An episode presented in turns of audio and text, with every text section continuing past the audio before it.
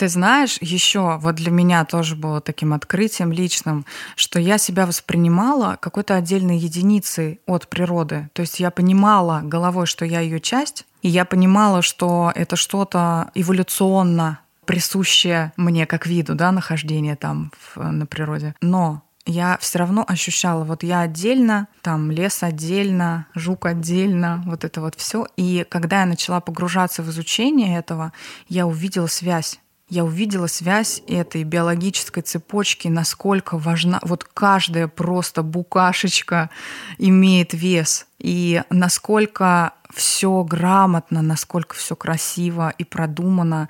И я даже к паукам, которых я не очень люблю, начала по-другому относиться, как к части чего-то большего, к которой отношусь и я. И будто бы вот это разделение ушло. Всем привет, меня зовут Романова Лена, и это подкаст «Тыкать уже не модно». И вы не представляете, кто у меня в гостях. А в гостях у меня моя дорогая, любимая Марго. А, я думаю, что многие подписаны на этого прекрасного человека, никнейм как у тебя сейчас? Ну, в общем, полное красивое имя Маргарита Попель Дехоштак. Поэтому, скорее всего, э, вы ее уже на нее подписаны, так как у нас было целых два подкаста с Марго. И я безумно счастлива, что третий подкаст случился вот сейчас весной, практически в преддверии весны. Марго, здравствуй. Привет. И, возможно, вы удивитесь, э, как же вот так вот мы приглашаем Марго в третий раз, и почему, и что же такого могло произойти.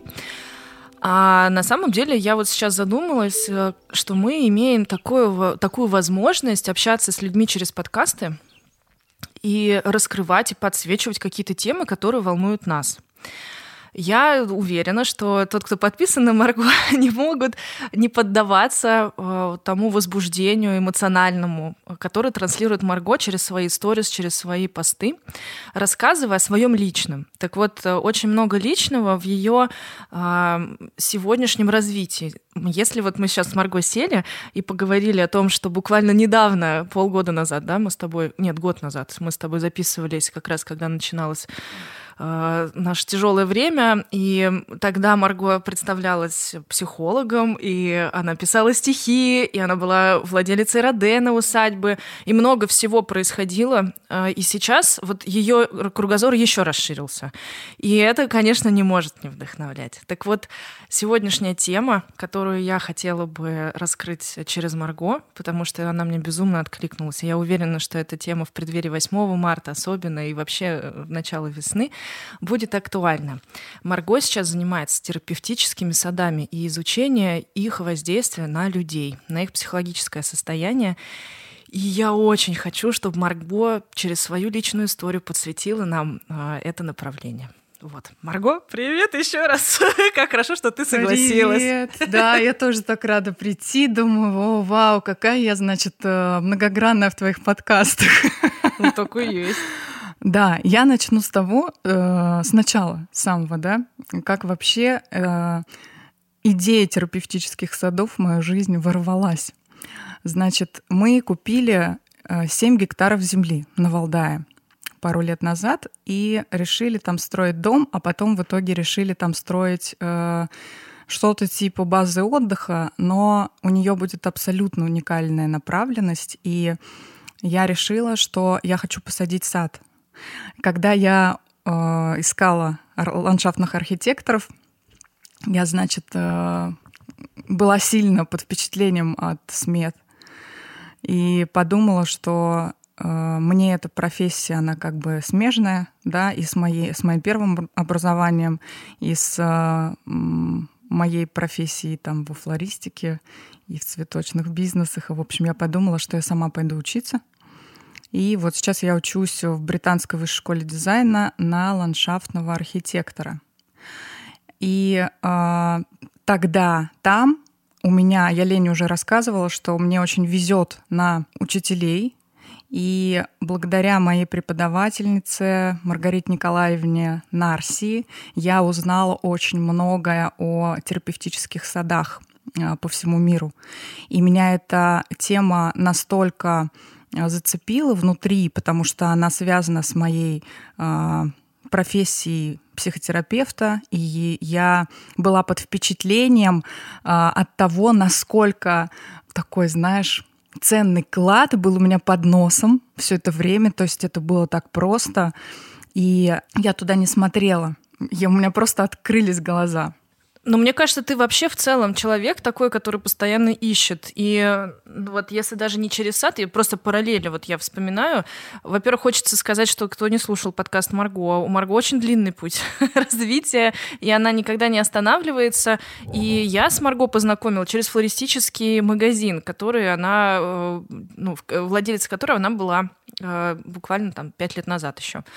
Вот. Э, при этом э, Марго э, отучилась... У тебя какое образование? Ландшафтный, по-моему, дизайнер. Образование у меня художник-проектировщик интерьеров и оборудования. Вот, видите, как интересно. И самое интересное, что Марго постоянно вот связь с природой держала у себя в голове, потому что от нее я особенно ярко и помню вот в плане эмоций э, рассказ про ленд-арт, потому что связь с природой, что ты там вот весь погружаешься в эти веточки, коряшки, что ты ничего не трогаешь, не привносишь извне, ты начинаешь вот э, общаться с природой. И я вот сейчас, когда ты говоришь про сады, настолько органично вижу твое развитие, что в этом даже как будто бы нету никакого диссонанса. И то, что ты сейчас пришла в дизайн именно ландшафта, что ты можешь э, через эту тему погрузиться и увидеть что-то свое, ну это прям уникально, потому что ты, мне кажется, окрашиваешь любую профессию действительно уникальным, индивидуальным своим э, стилем, э, чувством, и нам всем это важно, вот когда говорят, как найти себя в каждой профессии можно найти себя, привнести что-то свое. И вот сейчас прям я за тобой наблюдаю, но как всегда, это э, ощущение, что хочется тоже попробовать. И вот Э, именно рассказ о Валдае, о доме, э, начал меня вот прям действительно мотивировать на то, чтобы поехать и что-то свое сделать. Мне Марго сейчас привезла тюльпаны, и она говорит, Лена, они все уже прошли стадии, а они даже у меня полежали в холодильнике, и остается только высадить их, и они у тебя будут расти на подоконнике. Так вот, э, вот такой человек, вот ты говоришь терапия, да, кому вообще э, это может помочь? Вот э, ты начала с себя, правильно? А, э, это же все равно идет от себя. Вот ты задумалась о том, что это кому-то может помочь. Вот, а ты сама, получается, на себе это испытала на Валдае, когда начала с землей общаться, что это действительно работает, или как? Мне кажется, я это испытала задолго до Валдая, еще в период там своего детства. Я росла по большей части в деревне. И э, я подумала, что вот эти три мои профессии э, дизайнер интерьеров, э, архитектор э, пространства э, ландшафтного, да, и э, психотерапевт это такие три э, столпа, где я ухаживаю за пространством внутри дома, снаружи дома и пространством внутри человеч- человека, да, за его психикой и душой. Это так как-то символично. А я вот помню, ты все время вспоминаешь яблоневые сады, да, бабушки. И да. вообще в стихотворении, когда я читаю их, там, особенно моя любимая, он придет. Я каждый раз представляю этот сад и мое платье белое. Вот. И я вот думаю, что все-таки, если говорить о том, что в нас э, зарождается какая-то идея, опираясь на первоисточники, что есть какая-то база в детстве, например, на которую мы ну, даже не, не анализируя, да, опираемся сегодня. То есть мы вспоминаем прошлое. Вот для тебя нахождение в садах это счастливое время? Ну вот у бабушки в деревне. Да, я тогда сейчас затрону эту тему с точки зрения развития вот детского, да. И для ребенка ведь это непосредственный эксперимент когда он находится на природе. Вот я скоро буду писать одну статью относительно того, как, э, э, чем заниматься с детьми на природе. И вот обычно родители там пытаются набрать с собой как можно больше количества каких-то там, э, ну, бомбинтона даже или еще чего-то, чтобы ребенка занять, да, как бы на природе, или там каких-то гаджетов, или книг, да но сама природа — это экспериментальное такое поле для ребенка, и он там максимально приближен к естественной жизни в плане, а, он там почти взрослый, потому что, например, если он разжигает костер там с папой или с мамой на природе, то он делает это по-настоящему, а не понарошку, как в игре, да. То есть это игра, но она интегрирована в прям в его бытие. И природа и сад — это источник исследования для ребенка. То есть он может быть там наблюдателем, он может находить там безопасные места для себя.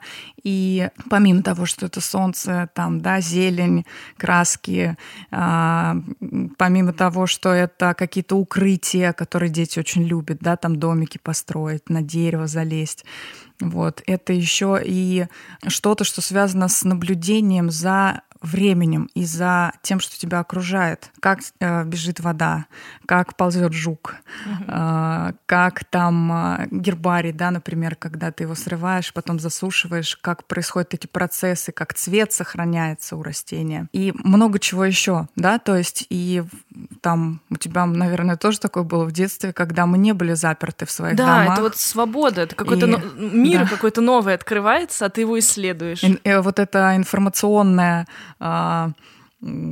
эпидемия, она еще нас не поглотила. И ты знаешь, сейчас я изучала, значит, там разные исследования есть относительно влияния среды на человека. И э, сейчас у нас такая тенденция, что технологии, прогресс, э, скачок произошел, прогресса, э, технологий стало много, они развиваются достаточно быстро, и они захватывают человека, и э, он лишается вот этого ритма своего обычного, ритма интег интеграции своего тела в какую-то деятельность, да, потому что э, все, что мы делаем, это э, не знаю, ждем, пока сеть загрузит какой-то контент, да, ну, что-то печатаем, например, там по работе, что-то отправляем, пишем, и а, мы зависим от источника, который находится перед нами, то есть э, нет такого, что мы, ну, банально. Взяли письмо, написали это ручкой, да, пошли, отправили. отправили, пошли куда-то. То есть вот этих ритмов, которые были,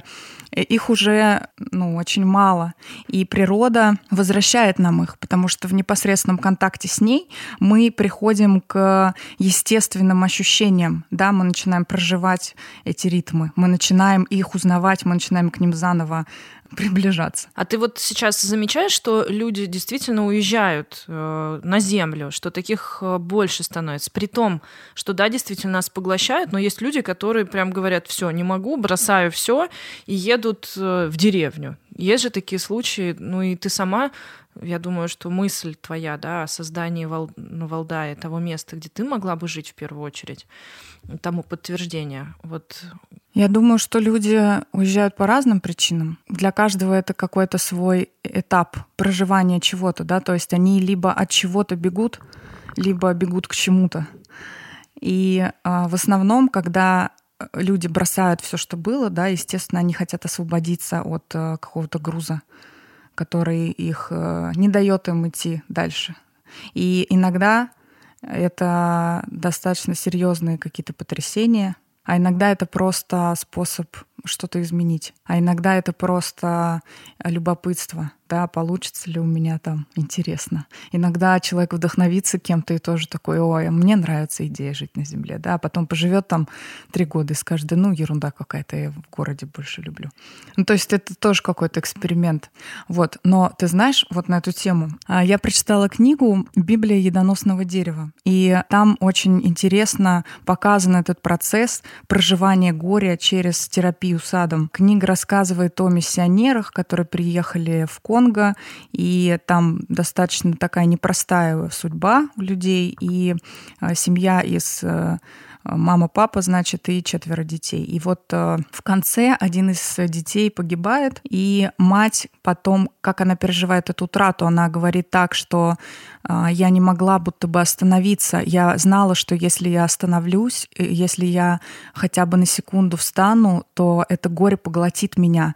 Она описывала так, что когда она останавливалась э, и ничего не делала, то будто бы вот это вязкое все проникало в нее, и она постоянно куда-то шла, она постоянно что-то делала, она не давала себе э, быть поглощенной вот этим состоянием. Но это не значит, что она не горевала его, да, то есть она по-своему это как-то проживала. И вот когда она вернулась назад в Америку, она продала все, что у них было, какие-то там накопления были, и купила какую-то просто там из фанеры дом где-то на окраине, значит, и сколько-то там соток земли. И первое, что она сделала, она посадила сад. Ее дочь, которая с ней вернулась, она описывает это так, что, оказывается, в маме был талант всю ее жизнь какого-то садовода и ботаника, и если в первые месяцы, когда мы жили в этой лачушке, она просто была э, домом э, с землей, то потом все заросло а, цветами, лианами и разного рода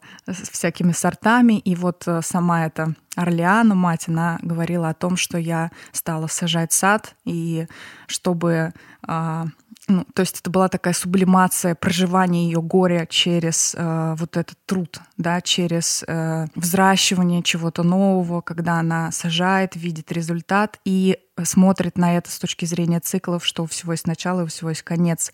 И эти растения помогли ей прожить эту утрату, когда она видела, что она как мать, да, порождает их, потом они отцветают угу. и умирают, и появляются новые. Я просто вспомнила историю, я не помню, рассказывала тебе, но вот у меня одноклассник, он спецназовец, и он еще и управлял целой ротой, и, соответственно, у них были горячие точки, и они убивали.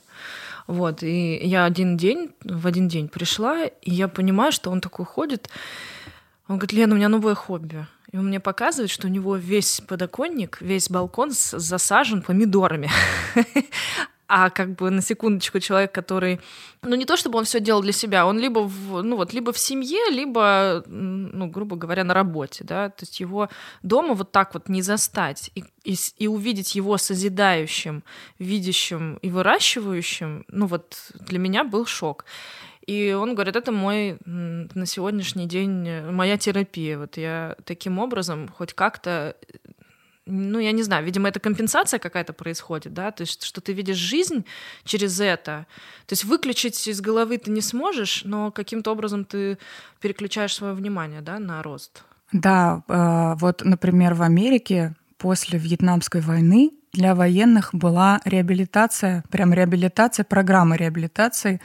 На два года им э, давали места, в общем, которые они могли выбрать, и они ездили сажать сады либо э, сажать какие-то э, плодовые деревья, да, либо там цветы, либо еще что-то, ухаживали за ними. И э, это вошло в программу, да, потому что это реально помогает людям с посттравматическим стрессовым расстройством, когда они после ужасов, которые они пережили, они не замирают в этом ужасе, они не уходят куда-то. Э, то есть э, э, это смерть, которая в них живет теперь, она все равно будет искать выхода вовне. И человек может э, компенсировать это либо каким-то трудом, да, ну, либо какой-то деятельностью, либо это выйдет через какую-то зависимость, например, алкоголь, да, то есть он не будет спать, ему будет хотеться как-то это заглушать, и поэтому, конечно, лучше, чтобы это все не замирало внутри, то есть вот эта травма, эта смерть, чтобы она выходила через что-то, да, чтобы угу. человек это проживал. Вот, поэтому это работает, правда. А я помню, мы недавно ходили как раз на просмотр кино ну, в Родене, да, у вас есть такая очень приятная, э, приятный ритуал, вы раз в месяц где-то, да, проводите э, кинопоказ. Вот. И там ты рассказывала, как вводная часть, о том, что во многих больницах э, за границей созданы отдельные такие сады, где пациенты могут проводить время, сажать, дышать, смотреть, да? Mm-hmm. Вот. А есть исследования вообще в России, что это применяется, или это в основном только за границей? В России э, сейчас это очень неразвитая область, только, она прям только начинается, и я читала исследования по европейским терапевтическим садам и смотрела, как они выглядят, и то, что делают у нас, это пока что, конечно, ну, небо и земля. Это не, не совсем то, потому что у нас больше акцент делают на вот эти малоархитектурные формы, там какие-то вот э, ну, цвета там специальные, да, то есть а самого сада как такового мало, кроме, например, каких-нибудь растений, которые ароматные, да, то есть дают какой-то аромат. Вот. И, например, в европейских странах, там, где это развито, там делают уже непосредственно сами больницы с расчетом, чтобы кровать, например, можно было вывести на крышу специальную, да, чтобы человек мог любоваться либо садом на крыше, то есть там озеленяют крыши, либо чтобы его можно было вывести в сад для людей, например, которые не могут вставать. То есть там проектируют уже настолько широкие коридоры, чтобы можно было кровать вывести, да, то есть ты понимаешь угу. этот уровень. И если говорить, например, о психиатрических клиниках, то раньше когда это только начало зарождаться все, когда появились первые вот эти вот дома для душевно больных, там, конечно, был э, очень большой акцент на садовую терапию, на трудотерапию. Там были при клиниках теплицы, грядки, огороды, плодовые сады, где э, душевно больные люди работали. И у каждого была своя зона ответственности, у них была прекрасная, э, там у кого-то ремиссия стойкая, э, хорошие результаты в плане там уровень психозов снижался. В общем, это было все отлично, отлично все работало, пока не началась эра уже препаратов, да, и эра там как-то все это сразу так навалилось в плане каких-то экспериментов над людьми. Вот войну, когда там жесть была, вот, э, и истерию лечили там холодной водой, например, когда человека в ледяную воду погружали. Ну, то есть какой-то э, пренебрежение вообще к человеку, и все это быстро прикрыли потом, все закрыли, все убрали теплицы, сады, сказали, нафиг это надо, вот есть э, галоперидолы. Хотя я не отрицаю, что, конечно, это тоже хорошо, вот, но в целом э, очень жаль, что так вышло. И сейчас в России есть э, такие некие так сказать, активисты, в том числе вот и моя учительница, про которую говорила, она сейчас очень много внимания этому уделяет, чтобы найти спонсоров и, например, при онкоцентрах открывать э, терапевтические сады и при э, других там больницах. И Конечно, э, я бы очень хотела быть к этому причастна и со временем сделать нечто вот на таком уровне социальном, потому что природа один из лучших лекарей. Угу. Вот э, тогда возникает вопрос. Ну вот мы говорим про терапевтические сады. Чем отличаются терапевтические сады от каких-то других? Ну вот что в нем должно обязательно включаться, например? А в терапевтических садах, то есть они могут быть разной направленности, например, для людей там, с болезнью Альцгеймера, или для слабовидящих людей, либо для а, людей, у которых какие-нибудь расстройства личности, да, и там все зависит, вот для людей с Альцгеймером, там, например, есть а, специальные зоны, с скамейками, которые вибрируют. То есть это специальные скамейки, и эта вибрация успокаивает человека, то есть он а, перестает э, ну, вот это волнение испытывать. Там специальные а, посадки сзади тоже, которые создают такой фон. Травы, которые они могут, когда идут, вот они, например, их трогают, и аромат там мелисы или тимьяна, он успокаивает. То есть это же масла, все это как бы в воздухе, угу. вот. И э, это вот с точки зрения таких тактильных, да, то есть сад терапевтический, он может быть э, тактильный, когда человек на ощущениях его трогает, да, прикасается к нему разные фактуры у листьев, там э, травы, мягкость, жесткость э, для детей вот хорошо, там, которые слабовидящие, например. А, для детей с аутистическим спектром там тоже свои специальные такие зеленые комнаты делают, чтобы им было безопасно. Такая рутина, знаешь, когда они могут что-то сажать, э, полоть, там что-то типа ухаживать за этим, да. И вот это уже непосредственно активное участие в саду, да, и пассивное есть, то есть э, такое сенсорное, э, когда человек э, дотрагивается или ощущает чувствами. А, активное — это когда он уже работает непосредственно в саду, и пассивное — когда он просто им любуется. Например, когда он не может да, а, участвовать в этом, он просто может любоваться, и есть огромный ряд исследований, а, европейских, американских, а, которые говорят о том, что пребывание человека на природе даже там 20 минут снижает уровень стресса, а, нормализует давление и благотворно влияет на психику. Просто когда ты находишься на природе, да. И, например, даже если в какой-нибудь больнице, да, есть вид на природу, на, ну не просто там на дома, а если есть там сад или парк, то это тоже влияет положительно на течение лечения у пациентов. Вот. И, например, даже есть исследования относительно уже таких э, современных технологий в комнатах, где нет вообще окон, да, такое тоже бывает. Там делают э, электронные такие табло, как телевизоры, окна, ну, то есть человек идет и пейзаж двигается в зависимости от того, где он стоит. И для людей, у которых, вот, например, нет окон в комнате, это положительно влияет на их состояние, улучшение здоровья. Но если, например, у них есть окно, и там ставят вот такой электронный, да, угу. симуляцию такую, то она никак не влияет. Ну, то есть тут такое тоже интересное исследование, угу. да, то есть если ничего нет, то это сойдет. Ну, хоть, как хоть бы... как-то. А если есть что-то настоящее, то человек уже воспринимает, мозг уже воспринимает, что это как бы иллюзия. Угу. Вот. И, например, активное участие в садах это очень развито среди э, всяких колоний. Ну, не у нас, конечно, пока еще.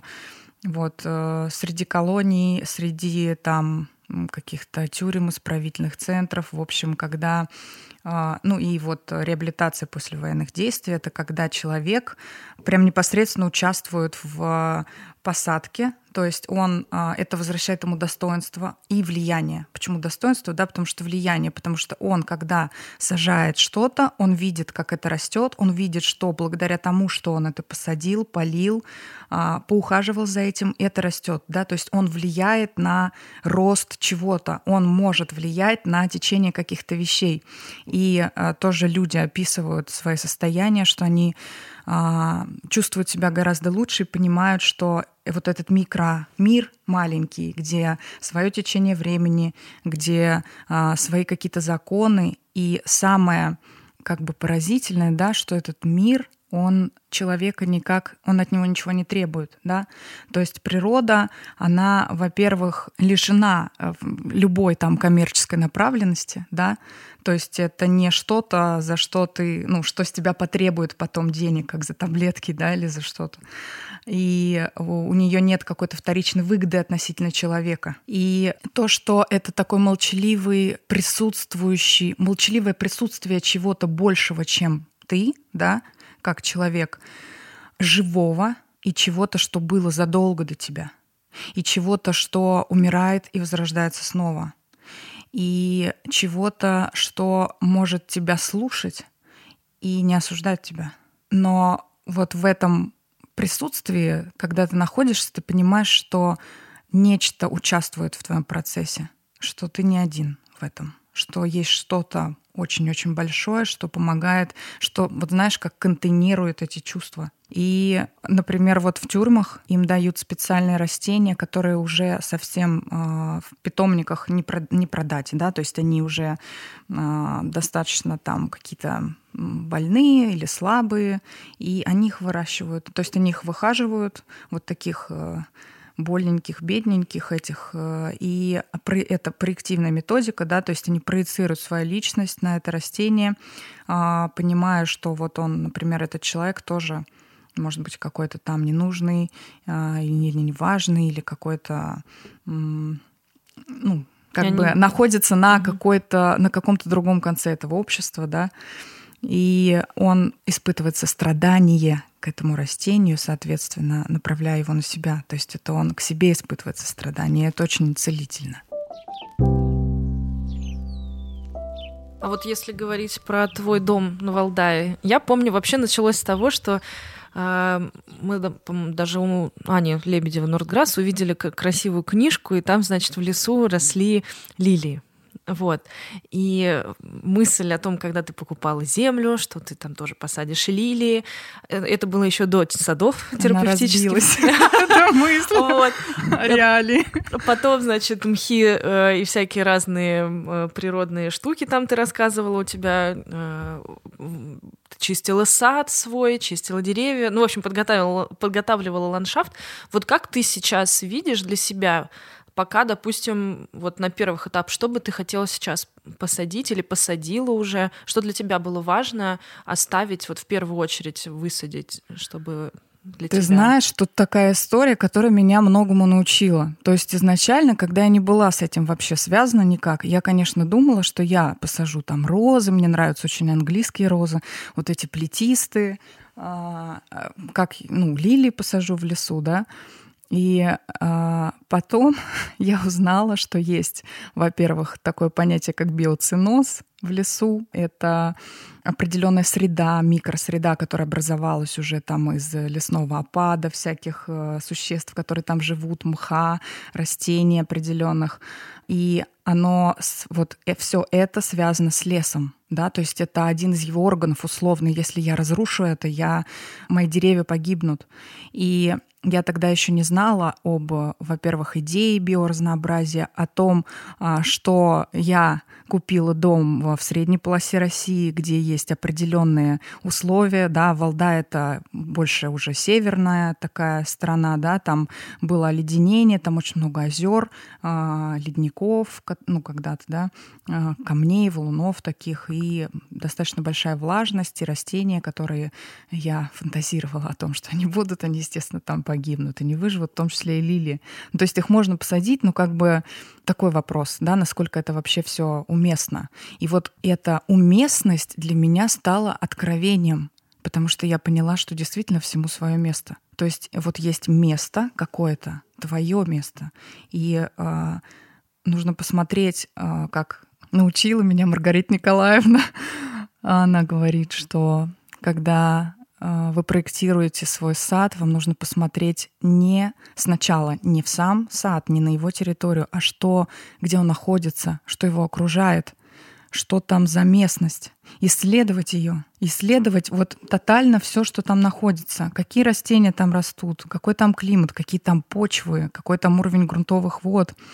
И вот когда я начала это, в это погружаться, я поняла, насколько богатая флора в, в этом месте, какие там растут растения, сами как сорняки, там, например, душица, да, или там какие-то вот эти вот ягели, э, или какие-нибудь там э, анютины глазки, ну что-то такое обычное, кажется, да, и какой они создают вот эту вот палитру, и тогда я уже начала задумываться о том, что я буду сажать только то, что уместно. То есть только то, что будет поддерживать саму эту территорию, Флору, да. само mm-hmm. это место, в общем.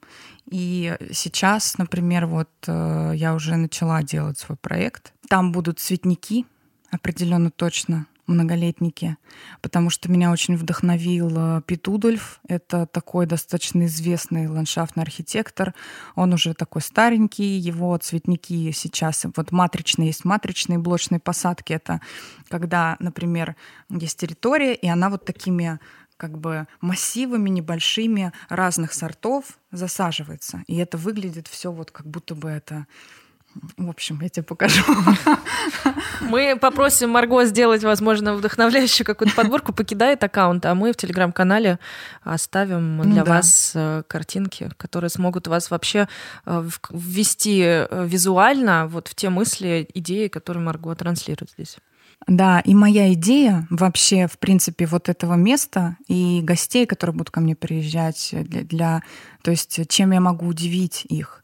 Я хотела бы сделать как раз э, такой достаточно большой упор на эту исследовательскую деятельность, которая с детьми связана, да, и на то, чтобы вдохновить людей видеть в видеть красоту в растениях, которые растут в их среде обитания, потому что они очень красивые, если так. Вот я Ире рассказывала про книгу, она называется «Очаровательные бунтари».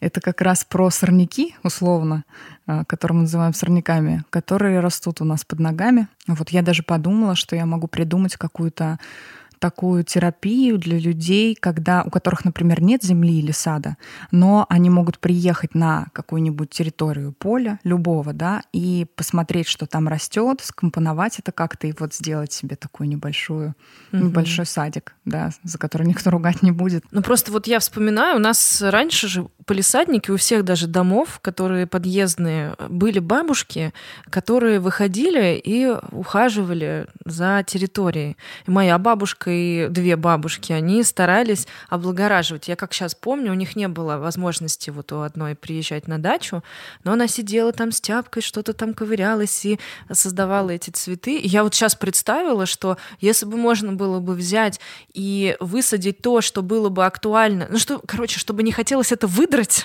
потому что люди какие-то очень э, такие примитивно мыслящие, много воруют и считают, что это как бы для них. Но если это взять как сорняки, ну вот, казалось бы, да, не, непримечательные растения, те, которые растут просто, их много, но облагородить и дать им возможность формы, было бы круто и очень, я уверена, вдохновляюще, скажем да. так.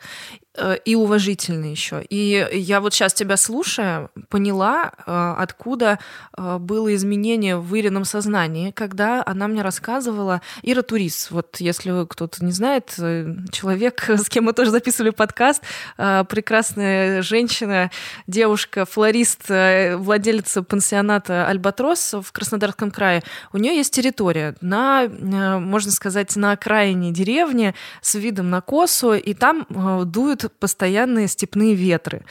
И она, вдохновившись Марго, решила, что ей очень хочется создать там сад. При этом у нее давным-давно стояла волейбольная площадка с песком, практически в которой никто не играл.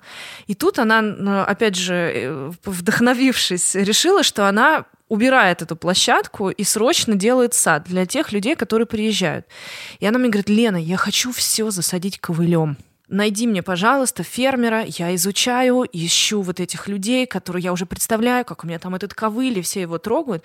И потом она в одночасье говорит, нет, я передумала. Я хочу там посадить всех тех товарищей сорняков, вот этих вот а, э, ребят, которые вокруг нее растут, с уважением показать фло, флору, да, и фауну, которая вот вокруг нее э, произрастает, и рассказать о ней, приезжим людям, чтобы они через ее сад начали вдохновляться, а дальше уже смотреть это все в жизни, природе, где это в диком виде растет. И это так круто! И я сейчас тебя слушаю и понимаю, что вот они связи, вот вы, видимо, общаетесь да, Ира, вместе. Ира вообще теперь мой такой соратник, она мне тут прислала диссертации на греческом языке про терапевтические сады. Там такой кладезь материалов. Я их перевожу, значит, э, в Google э, через да, Google да, да, объектив. Нормально все переводится, как бы. А, и я, у меня в планах создать сайт, по терапевтическим садам, где будет вся информация, которую я могу найти. И я хочу эти диссертации перевести для людей, которые на русском, ну как перевести? Так высокопарно звучало, перевести через Google объектив. И потом у Иры еще, может быть, проконсультироваться, на греческий знает, э, если какие-то ошибки будут. Вот, и выгрузить их там, чтобы люди могли читать и узнавать об этом. Круто. Ну вот я про... Почему мне важно было сегодня позвать тебя? Потому что я сама понимаю, как э, во мне хоть зерно, но уже зародилось. Я подписалась из-за того, что, опять же, искала тему вот э, Стифы, где бы найти ковыль, как э, произрастает, найти человека, который э, разбирается в этом направлении. Я обратилась к фермеру, кроме как раз вот недавно мы с ним записывали подкаст, и он мне говорит, слушай, я не в той полосе нахожусь, ну то есть логически, да, тебе нужен фермер, который находится в Краснодарском крае, в регионе, да, да? то есть чтобы угу. понять особенности климата, особенности почвы, и уже исходя из своего опыта, он может там дать какие-то э, ну, рекомендации. Я нахожу этого человека, и он мне, другой человек, уже еще одного человека скидывает. И там как раз вот я Сань, э, поделилась с тобой аккаунтом Анны, где у нее такое вот поле, и вот эти невероятные травы. Очень красиво. Боже, я думала, что такое может быть только где-то за границей. Ну, то есть аккаунт, который просто крышесносный. И я, наблюдая за этими садами просто через Инстаграм, видя свободу вот этих вот э, движения природного материала, ну, который высажен руками человека, я поняла, что я хочу так. Я, да, я понимаю, что это может быть не в этом году. Но я хочу, чтобы когда-то в моей жизни, пусть маленький, но вот такой участок, он был. И почему я хотела с тобой вот сегодня поговорить? Потому что я понимаю, что у многих есть такая возможность. Мы просто об этом не задумываемся. Мы не задумываемся о том, что нам это нужно. А мы, возможно, на какой-то грани находимся добра и зла. Так вот. И есть, да. Мы э, так э, как бы если ощущать вот это время, в котором мы живем, мы будто бы бежали, бежали, бежали, и так разогнались сейчас сильно, да, что э, точно, ну, то есть вот это время какого-то коллапса, когда это все схлопнется, оно все ближе и ближе, и, естественно, как м, противовес потом этому наступит время, когда человек будет замедляться, да, то есть он будет э, восстанавливать что-то внутри себя и снаружи, и скорость снизится. Я так ощущаю это время, да, это такое мое иррациональное чувствование. И я думаю, что сейчас наиболее подходящее время для того, чтобы люди перестраивались как-то и приходили вот к этим природным ритмам и своим циркадным ритмам. Вот, например, в психотерапии, да, когда человек приходит, у него там какое-нибудь тревожное расстройство или, например, депрессия, или там он не знает, чего он хочет. Иногда в, каком-то проценте случаев, если это не тяжелый случай утраты, там, да, а, человеку достаточно просто уехать из города, отключить все свои гаджеты. В буквальном смысле, потому что у нас есть дефолт-система в мозге, и она перезагружается только тогда, когда мы условно тупим. Вот. И э, по расчетам 23 минуты человек в день должен просто пребывать в состоянии э, ничего не делания в буквальном смысле слова. Да? То есть, например, когда он где-то гуляет в парке без музыки, без телефона, без книги, вот он сам с собой один 23 минуты. И а, это первая, а вторая система удивительно звучит, но это возможность мечтать. То есть, э, когда мы теряем эту способность мечтать и удивляться каким-то вещам, которые нас окружают, то что-то внутри нас ломается а, и не способна потом перезагрузиться, чтобы уже замечать какие-то мелочи, что-то прекрасное, да, то есть э, мы утратили эту способность, потому что мы окружены а, огромным количеством информации и постоянно вот входящим потоком чего-то, да, даже нам кажется, что мы отдыхаем, а мы скроллим ленту в Инстаграме, и нам кажется, что мы отдыхаем, а мы смотрим сериал, но в этот момент а, мозг не перезагружается. Вот, и поэтому, например, нахождение на природе просто хотя бы там сколько-то минут в день очень благотворно влияет не только на психику, но и на какие-то процессы бытовые, например, что человек э, ищет какое-то решение и не может его найти, не может принять, не знает, как ему поступить. И тогда он отпускает все это, он перестает об этом думать и просто идет э, и смотрит на воду и ничего больше не делает. И потом он уходит и идет заниматься опять своими делами, и через какое-то время он внутри себя этот ответ слышит, потому что мозг перезагрузился, что-то ненужное ушло, э, и мысли собрались да, в нужном порядке. А э, что еще хотела сказать по поводу вот этого исследования, которое я хочу провести на тему того, как сады влияют на тех, у кого они уже есть, да, работа в садах угу. и огородах, как она влияет с точки зрения вот какой-то такой психотерапии домашней. Да, ну это очень интересно, потому что я, когда ты начала заниматься садами, пошла к маме. И я пошла к маме, я говорю, мам, вот объясни мне, ты не ходишь к терапевту вообще никогда, понятно? А, как ты справляешься со своими проблемами внутри и неразрешенными вопросами. Понятно, что нам всем нужно все-таки сходить к терапевту, но я понимаю, что ее способ снять определенные напряжения это пойти в огород. И это получается. То есть она за счет физического труда, за счет того, что она там сидит, ковыряется, нереальное количество сил уходит на это. У нее как будто бы времени нет на это просто на, на, на чем-то плохом концентрировать внимание, потому что ее задача сейчас полить, прополоть, э, там, э, выкинуть сорняки, посадить, взрыхлить и так далее. Вот, и она вот, она говорит, всем вам надо в сад, всем в сад. Отличный девиз.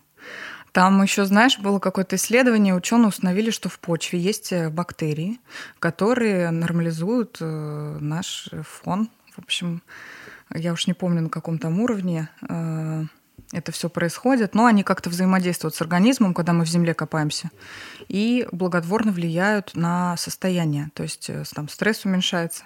И еще плюс, это опять же, у нас, когда мы включены в какую-то свою бытовую деятельность, такую нервную, да, когда напряжения много, у нас работает э, симпатическая нервная система, которая отвечает за то, чтобы организм собирался, да, то есть это какие-то гормоны стресса постоянные, и э, человек не может расслабиться, напряжение. И когда он начинает монотонную какую-то деятельность делать, во-первых, у него мысли, э, их не так много становится. Он благодаря деятельности физической, из-за того, что он моторику задействует, да, телом, он включен телом, всем телом в процесс какой-то.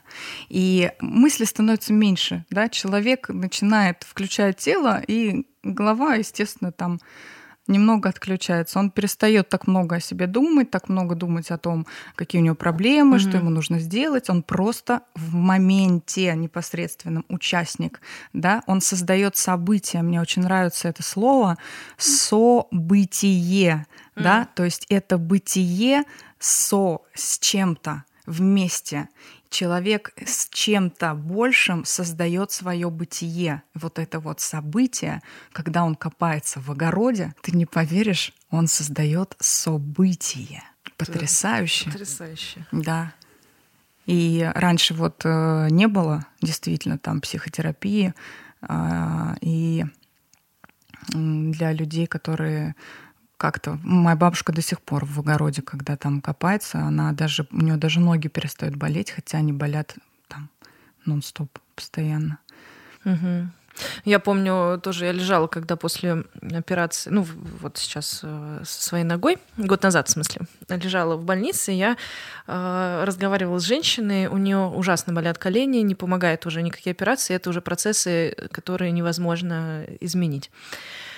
И вот ее основная отрада, она говорит, мне страшнее всего остаться дома и не суметь ходить в свой, на свой огород. И вот из последних новостей она мне сказала, что муж ей сделал какую-то специальную лавочку, чтобы она просто выходила, садилась, чтобы беречь колени, но оставаться все равно во взаимодействии с цветами, с садом, с вот с ее привычной э, такой вот деятельностью, потому что она живет тем, что у нее весной начнется ее сад, и она должна там быть, она ответственна за него, как за ребенка, который без нее погибнет. И вот я также с родителями разговариваю, что типа родители, ну вот э, потом я их поняла. Я говорю, ну что вы никак не уедете? ну блин, ну вы что, отпуск, погнали, все там. Она говорит, Лен, мы пока не запакуем участок, пока не доделаем все дела, мы не можем уехать. Потому что вы же не будете поливать так, как нам надо. Вы же не, см- вы не сохраните все эти процессы. И то есть, с одной стороны, это, конечно, они не могут нам доверять, с одной стороны. Вот, с другой стороны, я понимаю, что они действительно в такой ответственности, вот мои мам с папой, за свой участок, за каждый кусочек живого организма, который они приручили. Вот, и это, конечно, очень э, интересно, и я понимаю, что они за счет этого вообще цепляются и живут. Ну, то есть это их возможность вообще прод, ну, продолжать жить. Я вспоминаю, вот у меня дед так, мне кажется, вот он ушел из жизни уже, потому что он понял, что он уже и в, нас, и в деревню уже не может ездить. А когда он ездил, на работу ходил, за дачей, ну, можно сказать, следил, у него в этом была прям мотивация. Угу. И как только у него она закончилась, что ему не надо никуда ходить, все, он умер буквально там быстро.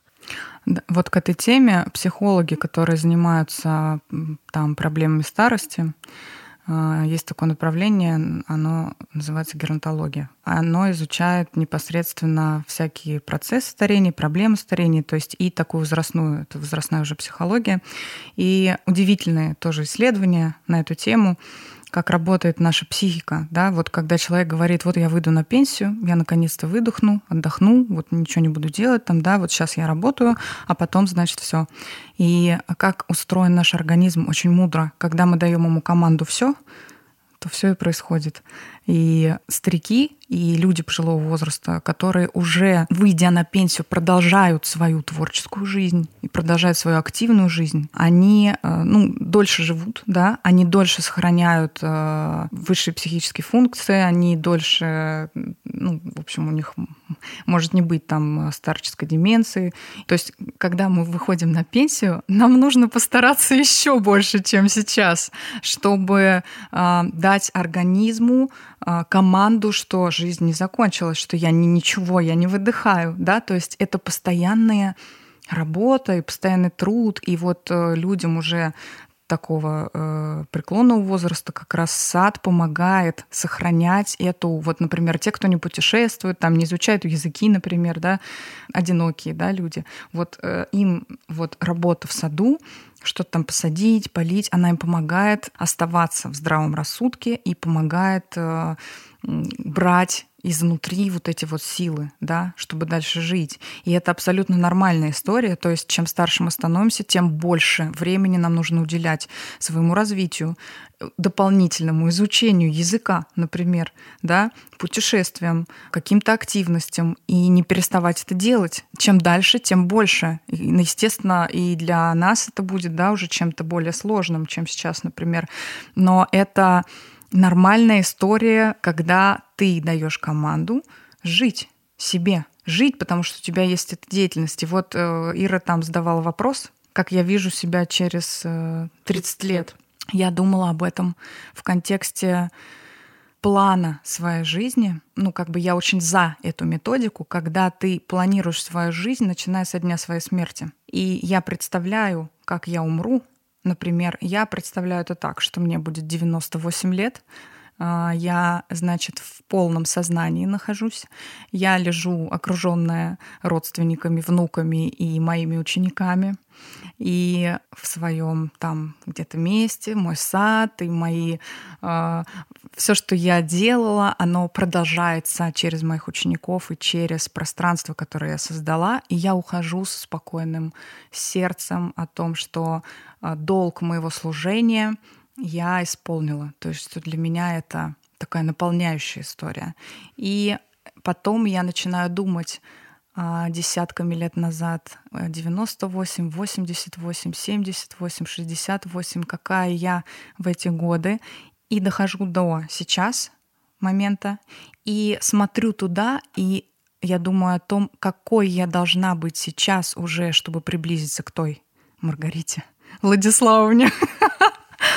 И ты знаешь, вот когда мы даем какие-то команды своему телу жить, быть, проявляться, то э, оно же как бы в соавторстве с нами находится, да, то есть все проблемы реально в каких-то мыслях и в посланиях, которые мы выучили, и с которыми мы идем по жизни. Они уже становятся правилами, рефлексами, не осознаются, не анализируются и даже критике не поддаются.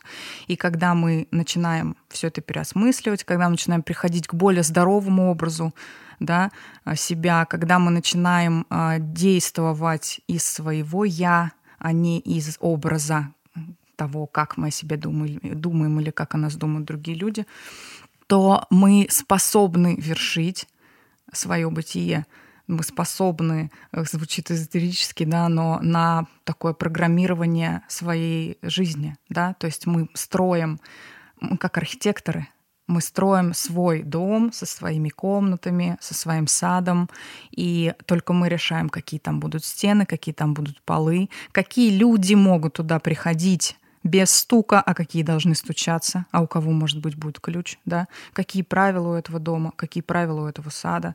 То есть это все мы строим сами, когда мы понимаем, что у нас есть воля, и мы можем эти команды сами себе, своему телу давать. Я уже слушаю тебя и мысленно такая, мне срочно надо дать команды тоже.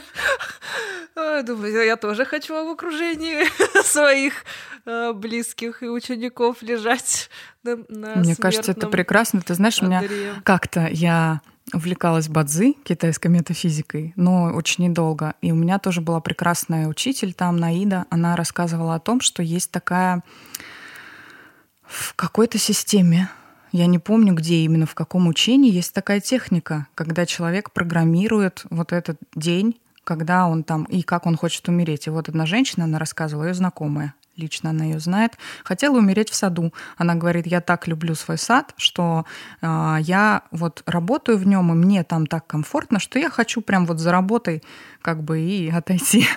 И так и вышло. Ты представляешь? То есть э, какая-то фантастика. Вот. А поэтому... она готовилась к смерти? ну, она хотела умереть? Ну, она Или уже она старая про... была а. очень, и она э, просто говорила о том, что вот... Было бы здорово. Да, было бы здорово вот, вот так. Поэтому, в принципе, это я еще к чему, что какое-то самопрограммирование и самонастраивание себя на что-то там, да, негативное или позитивное, оно все-таки имеет место случаться периодически. Мне кажется, мы все сейчас должны задумываться о том, как мы уже начинаем самопрограммироваться.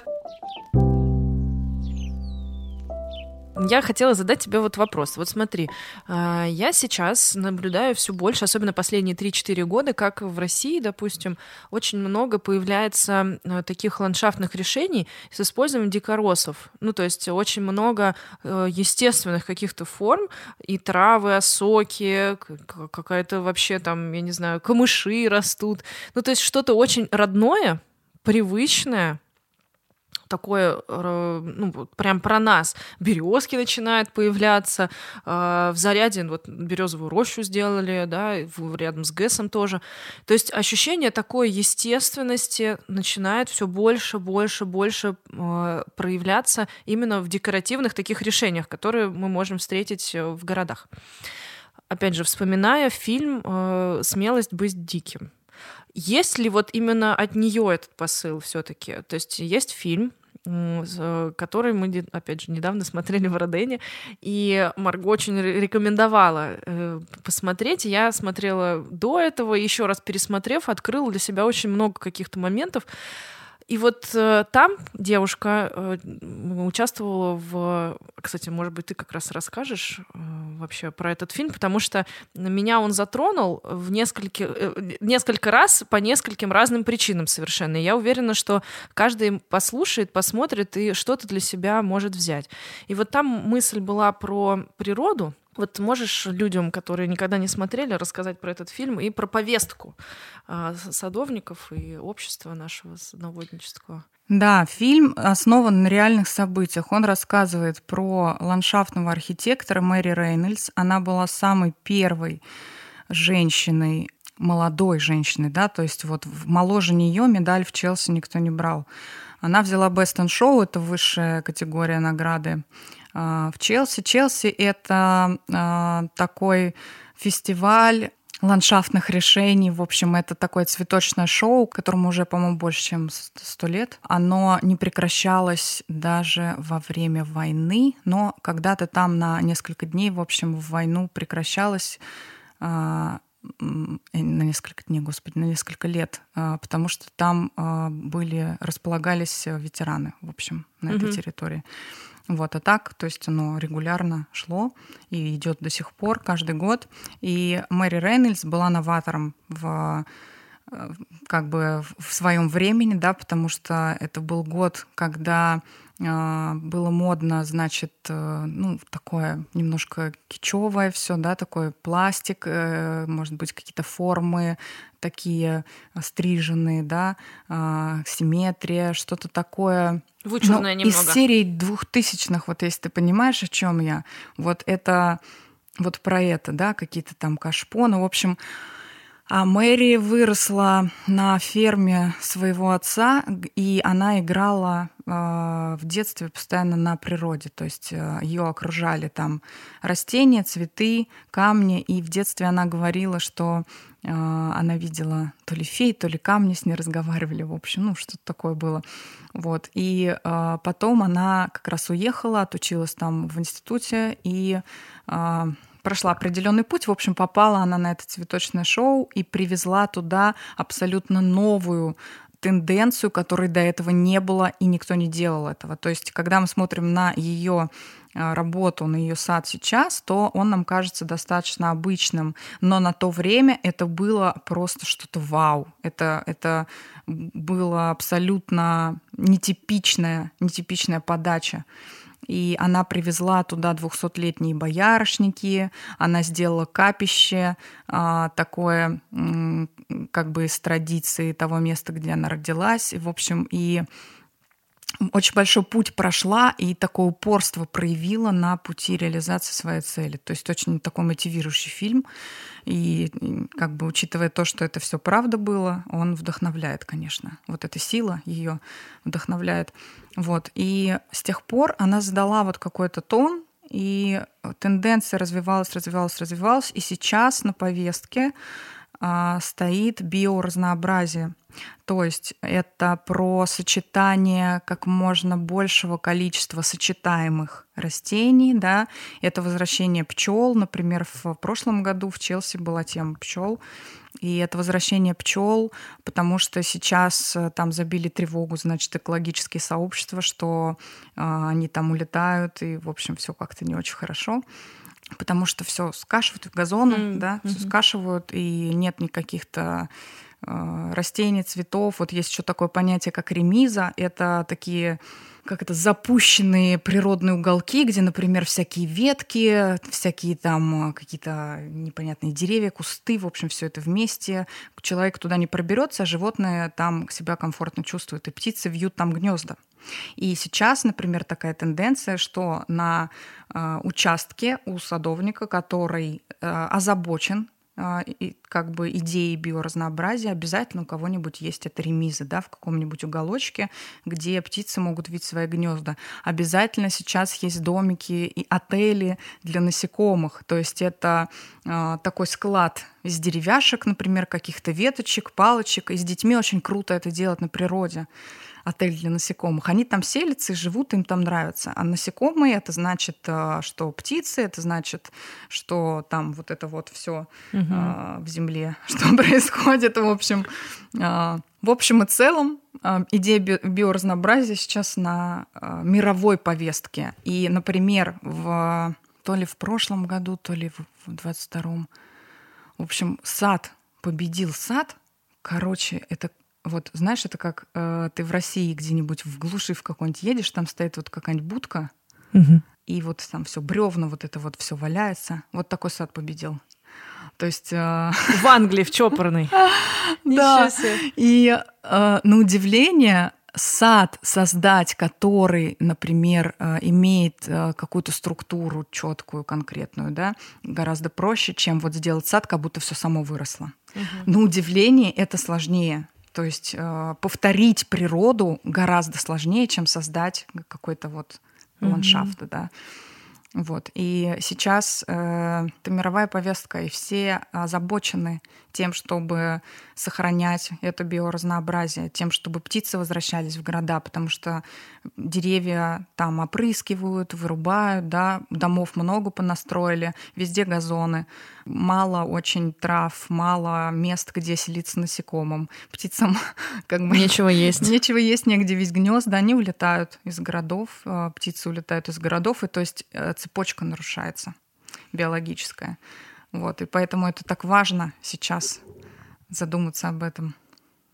Я просто как раз вспомнила, что мне девчонки рассказывали, я тебе, по-моему, как раз немного так тоже осветила, что даже фермеры начали уже задумываться о том, как они относятся к земле, и что есть определенный способ э, вообще облагораживания почвы. Он немного долгосрочный, то есть нужно год для того, чтобы он э, землю привести в порядок.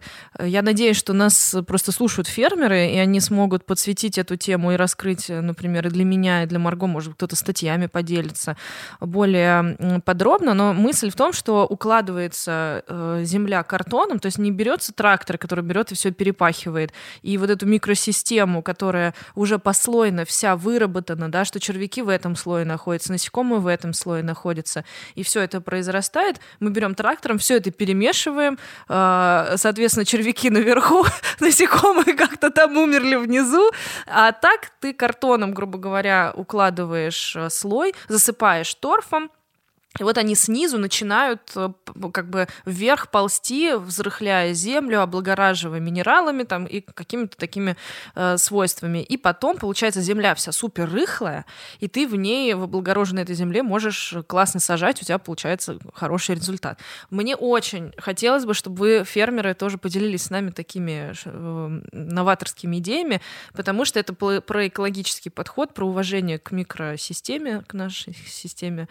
Вот, насекомых, червячков. И вообще это, мне кажется, очень интересно, и я задумалась, да. что это нужно нам знать. Ты знаешь, еще вот для меня тоже было таким открытием личным, что я себя воспринимала какой-то отдельной единицей от природы. То есть я понимала головой, что я ее часть, и я понимала, что это что-то эволюционно присущее мне как виду, да, нахождение там в, на природе.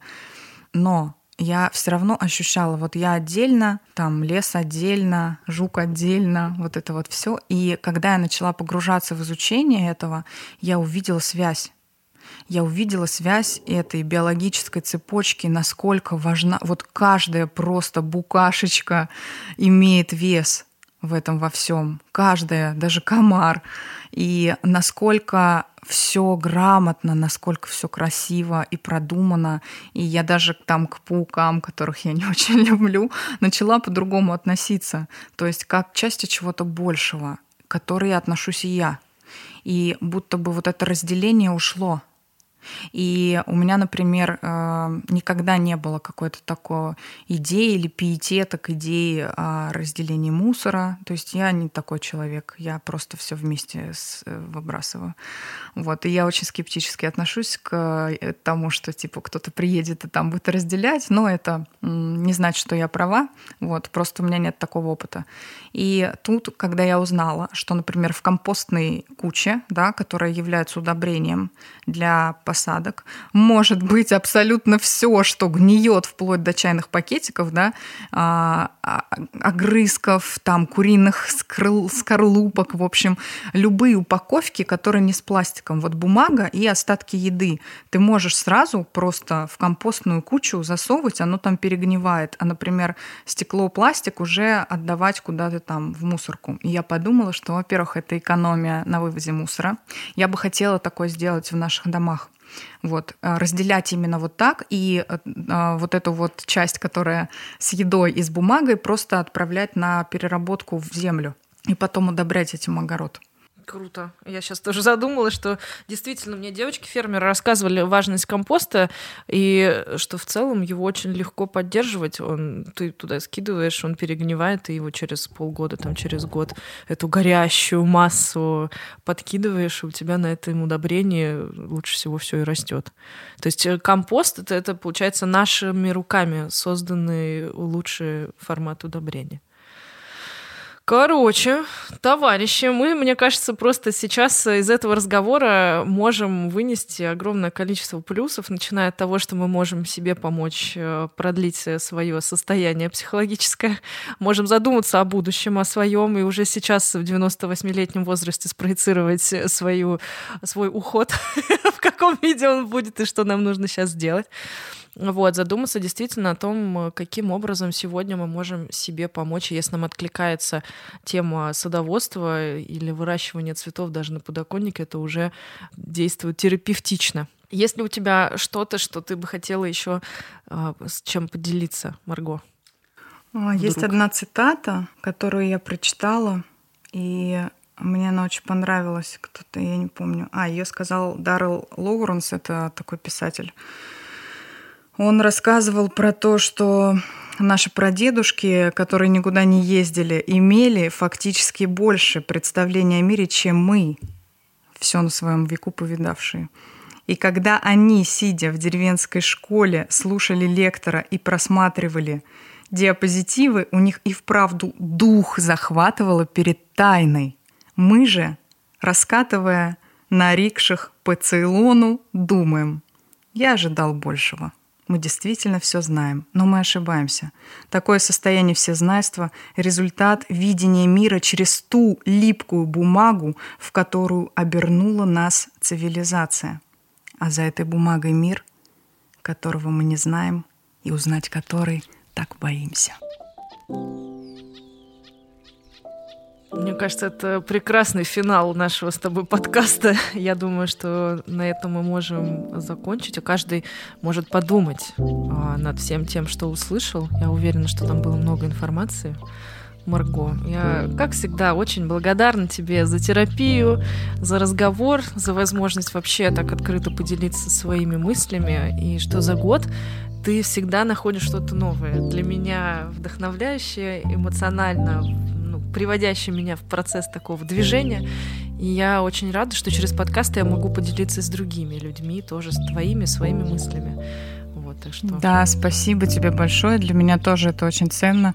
Я э, настолько моя душа и мое сердце э, так горячо это любят все. Я так этим горю, что мне бы, конечно, хотелось э, давать искру человеку, например, какому-то, который или людям, да, которые а, тоже могут от этого погреться, зажечь в себе эту идею, и потому что это действительно важно для всех нас. Это что-то достаточно простое, одновременно значимое, да. Угу то, что приводит к нас к цельности. Да. И я, знаешь, что подумала, что почему вот меня зацепило ты, когда ты начала говорить, меня очень э, как срезонировало то, что э, написала Ира, но это же прошло буквально пару дней, что он такая, все, я вырубаю свой, свой волейбольный вот этот вот кусок и сажаю там сад. То есть от момента мысли к действию вот это всегда просто максимально покоряет. И я подумала, что ну не всем же нужно вырубать волейбольное поле или ждать, когда у него появится вот этот кусочек. Я просто думаю, ведь э, есть возможность, ну, элементарно посадить даже у себя что-то на подоконнике. И вот ты, когда сегодня привезла мне тюльпаны, мой пазл сошелся, что действительно вот это тоже моя своего рода терапия, что я могу просто увидеть, как они будут э, расти, произрастать. И я сначала хотела их отдать мысленно, вот ты мне отдаешь тюльпаны, я такая, так, надо маме, что ли, их передать? Я знала об этом. И ты мне вовремя такая говоришь, я уви- думаю, что они хорошо у тебя будут будут расти, но по И я такая, блин, это же про меня, да, не про тебе. маму. И я вот, э, вот за это хочу тебе сказать спасибо. И все, что вы сегодня слышали, это не про кого-то другого. Это именно про вас. И я уверена, что мы можем уже сегодня что-то сделать для себя, что вызовет у нас эмоцию и поддержит И мне кажется, что важно рассказывать об этом, интересоваться этим, если э, срезонировало что-то внутри, да, э, и рассказывать об этом другим людям, потому что это про такую связь и про э, взаимодействие, которое благотворно влияет на психику и на контакт. Поэтому, если вы захотите поделиться этим подкастом или мыслями, захотите написать что-то в комментариях, нам будет очень приятно. И, опять же, вот про тему садов. Если у вас какая-то есть классная информация, вы хотите им поделиться или своим опытом, будем очень рады прочитать ваши истории. А на этом наш подкаст закончен. Спасибо большое за внимание. Было очень классно. Спасибо. И очень тепло. Я Спасибо, рада. Марго. Руки флориста и не только флориста всегда заняты, поэтому слушайте нас во всех приложениях для подкастов, оставшихся в доступности. Обязательно подписывайтесь на наш телеграм-канал, там много всего интересного. А, мы обязательно оставим там фотографии, которые Марго нам подскажет, где найти. Вот с терапевтическими садами и не только. Мы обязательно сделаем видеоверсию на YouTube-канале. Ставьте колокольчик и узнаете о том, что вышел новый выпуск. Вот. Ну и в целом, я думаю, что все. Спасибо за внимание. Встретимся в следующем выпуске. Пока. Пока. Кайф. thank you